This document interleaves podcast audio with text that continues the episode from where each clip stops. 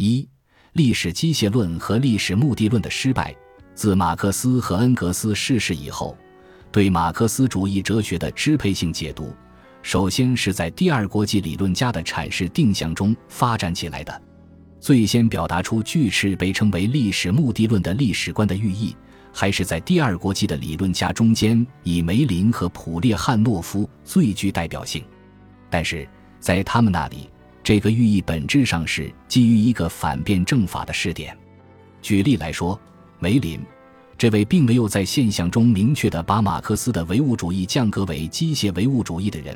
却由于在割裂自然和历史的研究途中，最终错误的取道于对马克思哲学之机械唯物主义的理解。比如，下面这一著名的说法就是例证。他说，德摩克利特的主要是机械唯物主义的论点，已经包含着现代唯物主义的几乎全部伟大原理的萌芽，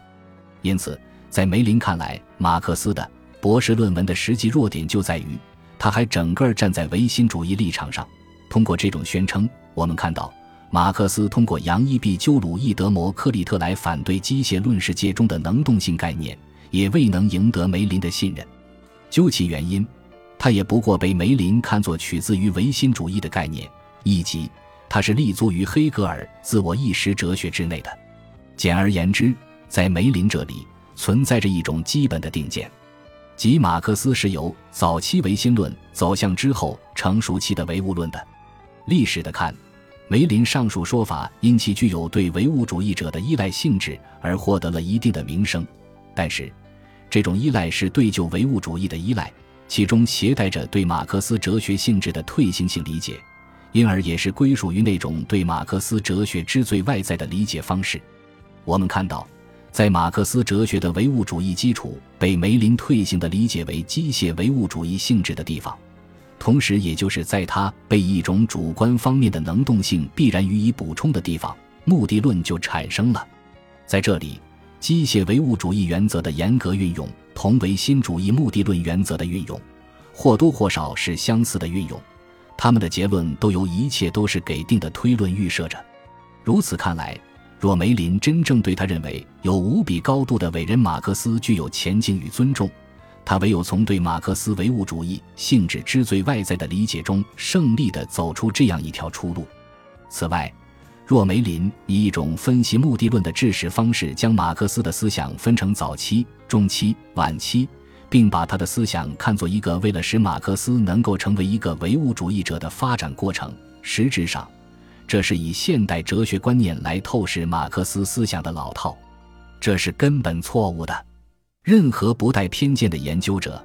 当他考察今天在原子世界里所见到的一切时，便可看到那种缺乏唯物主义基础的能动性概念被突破、改造和重铸，在马克思博士论文中已作为不容否认的基点显现着了。比之梅林，在其用能动性这个概念方面。普列汉诺夫，这位在当时马克思主义界最主要也最权威的阐释者，是朝着无批判的实证主义路向来接近马克思哲学的。在这个决定性方面，如果无批判的实证主义不斥是对现状的一种赞美和认可，那么他同梅林一样远离了马克思哲学革命的基础。实际上，梅林和普列汉诺夫，他们两者的思想取向之逻辑是同一的。他们确信，把马克思哲学的基础放在自然科学中陶养是绝对必要的。就此而言，普列汉诺夫也并不比梅林高明。如果人们在他的读本中读到，在辩证唯物主义那里，社会科学已然清除任何目的论，社会科学甚至将等同于自然科学，或者读到，随生产力增长以及经济生活的发展。人们相互关系以及人的心理在生产过程中相应发生变化，在这里，我们面对着真正的，而且是纯粹唯物主义的社会发展的代数学。在这种代数学中，既有飞跃及社会革命时代的位置，也有渐变的位置。如果人们读到普列汉诺夫的所有这些以及类似的观点，那么人们就会面对一种极端粗陋的唯物主义。他退行性的把马克思哲学基础归结到法国唯物主义和费尔巴哈唯物主义、斯宾诺莎直至德摩克里特的唯物论的决定论。他几乎没有为公开承认目的论的破绽留下余地。或许普列汉诺夫意欲让我们看到，唯物论的决定论曾把人们引向科学的知识，而科学研究中的目的论却把科学引进了死胡同。因此，他希望通过把马克思主义哲学与科学相提并论，以便将马克思哲学的基础弄得狭隘些，以便于避免承受历史目的论的危险。但是，由于一种根本性的限制，就唯物主义对目的论的批判是缺乏内容的。因此，谁若像普列汉诺夫那样将马克思主义哲学朝向科学的实证主义加以定位的话，在大多数这样的场合下，他提供不了真正属于马克思哲学的东西，因为他砍掉了哲学的头颅，而过于狭隘，过于退缩。关于这一点。如果看到就唯物主义直接以历史线性时间观为基础，那就更清楚了。另一方面，我们也被整个历史唯物主义阐释的传统推进得更远，在与梅林和普列汉诺夫正统的对立中，作为西方马克思主义者的卢卡奇重心思考目的论的某种有益的解释价值。他将无产阶级视为历史的普遍责任主体，以便摆脱机械论窠臼。而令正统马克思主义的一切论证方略相形见绌，他勾画了一种对进步观念的马克思主义的批判。借梅洛庞蒂对卢卡奇的评论，我们说，资产阶级的进步的乐观主观主义是一种巧妙的手法。他把一开始就降至最低点的矛盾分配到一种无限的时间中去，并假定矛盾将在那里自行解决。进步把历史意义的开端和结束消融在一个没有边界的自然过程中，并把人自己的角色向人演示起来。因此，卢卡奇认识到，资产阶级社会的进步不过是一种自然趋势，历史不过就是所谓的无意识生产掌控的历史。这种进步观为功利主义价值判断留下了空间，其表现是经未来的得失平衡将曾经的不正义之举视为正当。因此。卢卡奇打算击破资产阶级进步意识形态，但是，他一边从黑格尔的主人奴隶关系的沿袭定式获得灵感，一边借用自在自为的辩证模式来理解无产阶级的使命。在卢卡奇描绘的无产阶级肖像下面，我们看到的却是资产阶级化的马克思主义，这是一个方面。另一方面，卢卡奇的思想俘获了熟读历史与阶级意识的本雅明。对本雅明来讲，辩证唯物主义的科学规律之所以总是胜券在握，不仅因为隐藏着历史线性时间观，而且也与依靠一种神学的目的论的乌托邦的力量、一个意外事件、一次行动来解释万事万物的观点殊途同归。所有这些让本雅明明显的感到，从辩证唯物主义的科学规律的见解出发，是不能阐明人的历史活动的本质。不能阐明历史运动的深刻意义的，为此，本雅明实际思考的就是作为一个文本的历史，也许就是回溯性的获得其含义的东西。一旦把历史设想成文本，本雅明就获得了质询进步观的末日审判的视角。据齐泽克的分析，就本雅明而言，进步的观念是由掩藏在历史的大他者的会计学暗示出来的。如果没有这一会计学，如果事件与行动不在他者账目中注册，就无法设想辩证唯物主义的科学规律话语中的某些关键概念的功能，比如客观罪行这一概念。对本雅明而言，它不过是指历史大他者眼中的罪行，不过是统治者的假想而已。与此同时，历史的大他者的会计学说，在这里画这条线，在那里画那条线，而本雅明认为。实际上可以把它画在任何地方，因为革命并非是持续发展进化的一部分，相反，只是预计的时刻的积极的实验。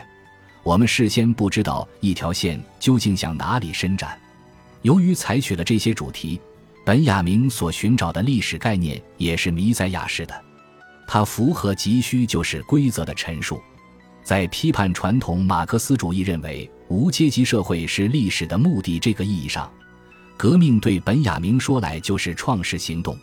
或许除了卢卡奇、本雅明的案例之外，我们可以说还有许多其他个案，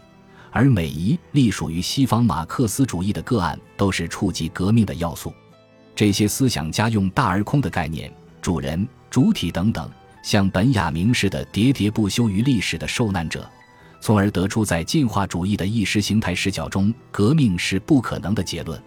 在我们看来，这些思想家必须思考这种不可能性，因为这种不可能性不过是通过这些思想家自身的思考而获得其有效性的。这就是说。值得怀疑的是，革命是否能够永远依赖无中生有的创造新的大文本等旧的形式？在这里，问题的关键在于，西方马克思主义之乌托邦和积极行动的神学目的论的总体概念，从根本上说就是迷惑的。即便将其作为革命鼓动看，其意义也非常有限。不过，这种概念绝不只是一种迷人的观点。相反，根据我们所处环境的特点来看。它隐约预示了当代那种更为简洁和果敢的否定情形，即连发展等概念也加以否认的情形。据说，人们谈到发展、人的发展、历史的发展的时候，总是要在一个系列的运动变化中确定低级和高级，确定发展，从而必然的或者以终点目的为参照，或者以系列之外的他物为外在反思的对象。因此。发展潜在的假定了某种合适的有目的的始作俑者及神性的存在，这就意味着所有的目的都是无目的的，唯有依靠神的帮助，人才能作为从低级趋向高级的存在彻底转变形成。如果在这种情况下，若有人想谈论一个目的，使用更高的条件、更高的历史阶段等诸如此类的概念来描述历史。但并非将其真正特性解释为想象中有待实现的预先存在的模式，那么，这样的目的就完完全全是属于进行历史认识的主观性的成就。因此，只有那些对人之中的这种主观成就误以为目的论谬误而加以排除，并因此许多本质上不同于目的论的观点，就直接的与顽固的被错置于旧形而上学神学之目的论的范畴之内。在这里。毫无疑问，历史目的论的论断不可能被期许在一种旧形而上学神学的思想框架中得到澄清。目的论毕竟并非想要揭示出上帝的智慧特别启示，而每一次存在论和神学面临深刻危机，都足够有力地表明，如果人们把目的论理解为一种预先设想的观念的实现，那么历史唯物主义唯有超越目的论方可获得它的基础。